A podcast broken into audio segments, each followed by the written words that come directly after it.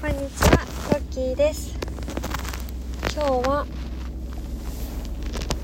高校の卒業時に先生からいただいた言葉についてお話ししたいなと思います。私は中高一貫校に通っておりまして、中学も高校もだいたい同じ先生が、ま多少は入れ替わるんですけども大体同じ先生が6年間持ってくださいます。で1年生の時からお世話になっていた先生が初めて6年生で6年生まあ高校3年生ですね。時に担任を持っていただいてその時にで卒業時ですね。ある言葉を送っていただきました。それは等身大の自分でありなさいという言葉でした。最初私はその言葉をもらった時にえ？って思ったんですね。なぜかというとこう大体みんなが「あなたのこういうところ良かったですよ」とかいろいろ書いてもらったりエールもらっている中で私は等身大な自分でありなさいっていう言葉だったんですよね。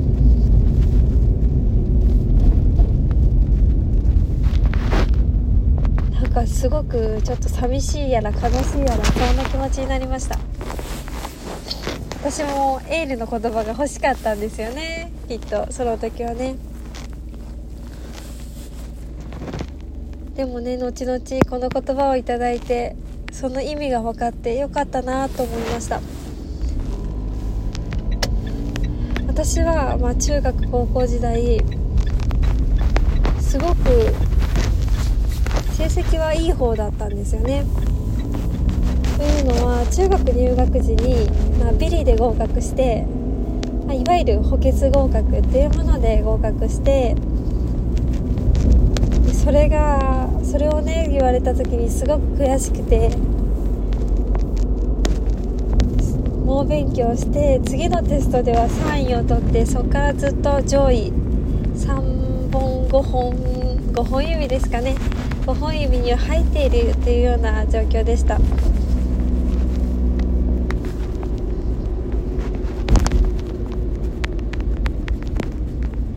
なので成績も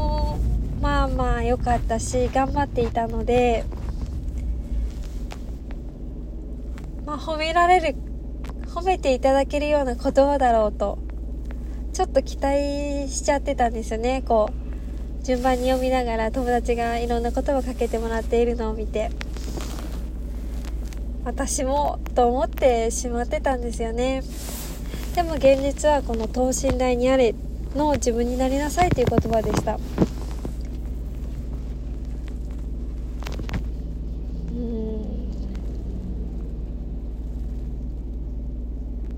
なんでね先生がその言葉を送ったかっていうとやっぱり背伸び背伸びし背伸びをして生きてたんですよね私。本来の自分今の実力を分かっているけどもそれを認めることができなくて受け入れきれなくて背伸びして背伸びして高みを目指そうとしていたんですよね。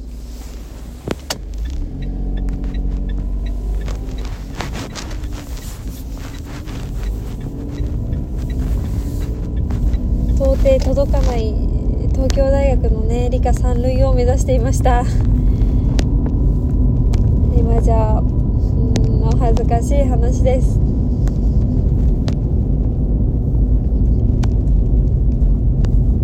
自分の実力っていうのはね自分が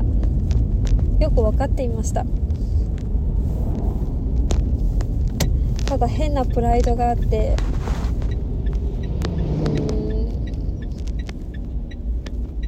一番になりたくて輝きたくて目立ちたくて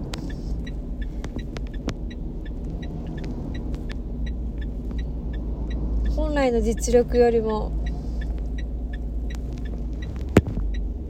はるかに上を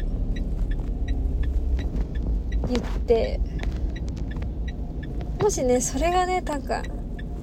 こういう研究がしたいとか何かあればよかったんですけどそういったわけではなくてただねこう人からのどう見られるかっていうのをねすごく気にして行動していました。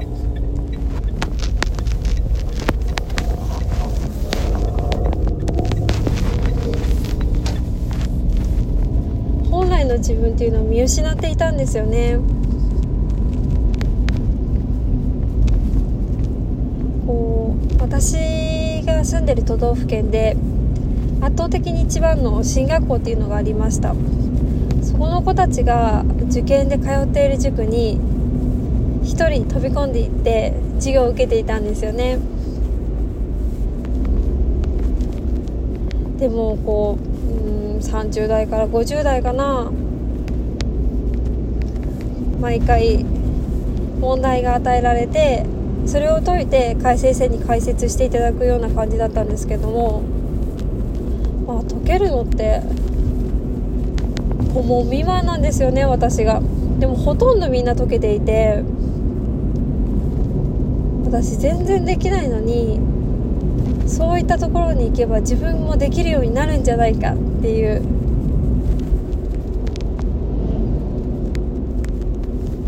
変な期待っていうのかな。こう自分の今の実力に合った勉強ではなくてこう高望みした勉強をして空回りしていたんですよね。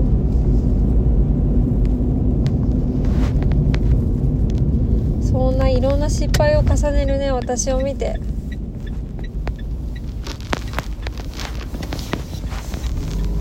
先生はそのような言葉を送ってくださったのかなと思いました。こう大人に高校卒業して大学生になって、まあ、大人になってからもやっぱりこうもっともっとっていう 私すごく負けず嫌いなので上上っていうような気持ちってすごく強いんですよね。ただこう今の自分の実力そこを見失ってはいけないなと。先生にその言葉をもらってから手帳に書き留めてずっと心に刻んで意識しています。自分の実力に合った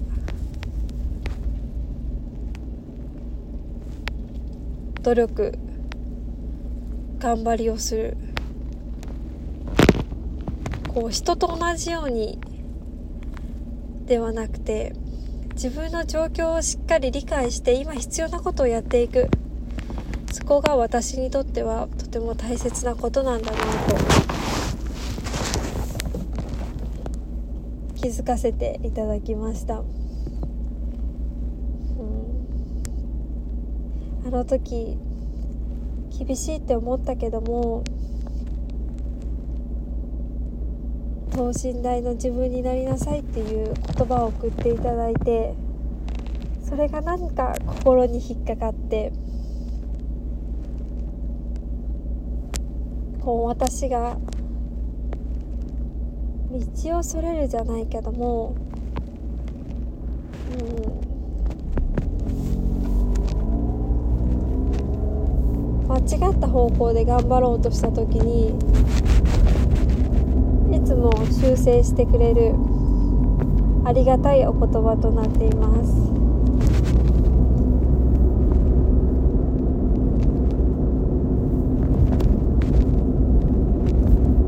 今聞いてくださってる皆さんは等身大の自分に慣れていますか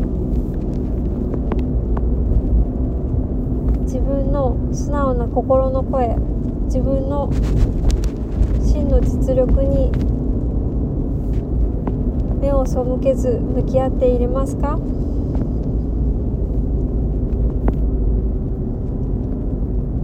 私はそこがなかなかできていなかったのでこうして教えてもらいただけたことにすごく幸せに感じています。皆さんもよかったら振り返ってみて考えてみてください。今日は聞いてくださりありがとうございました。ではまた。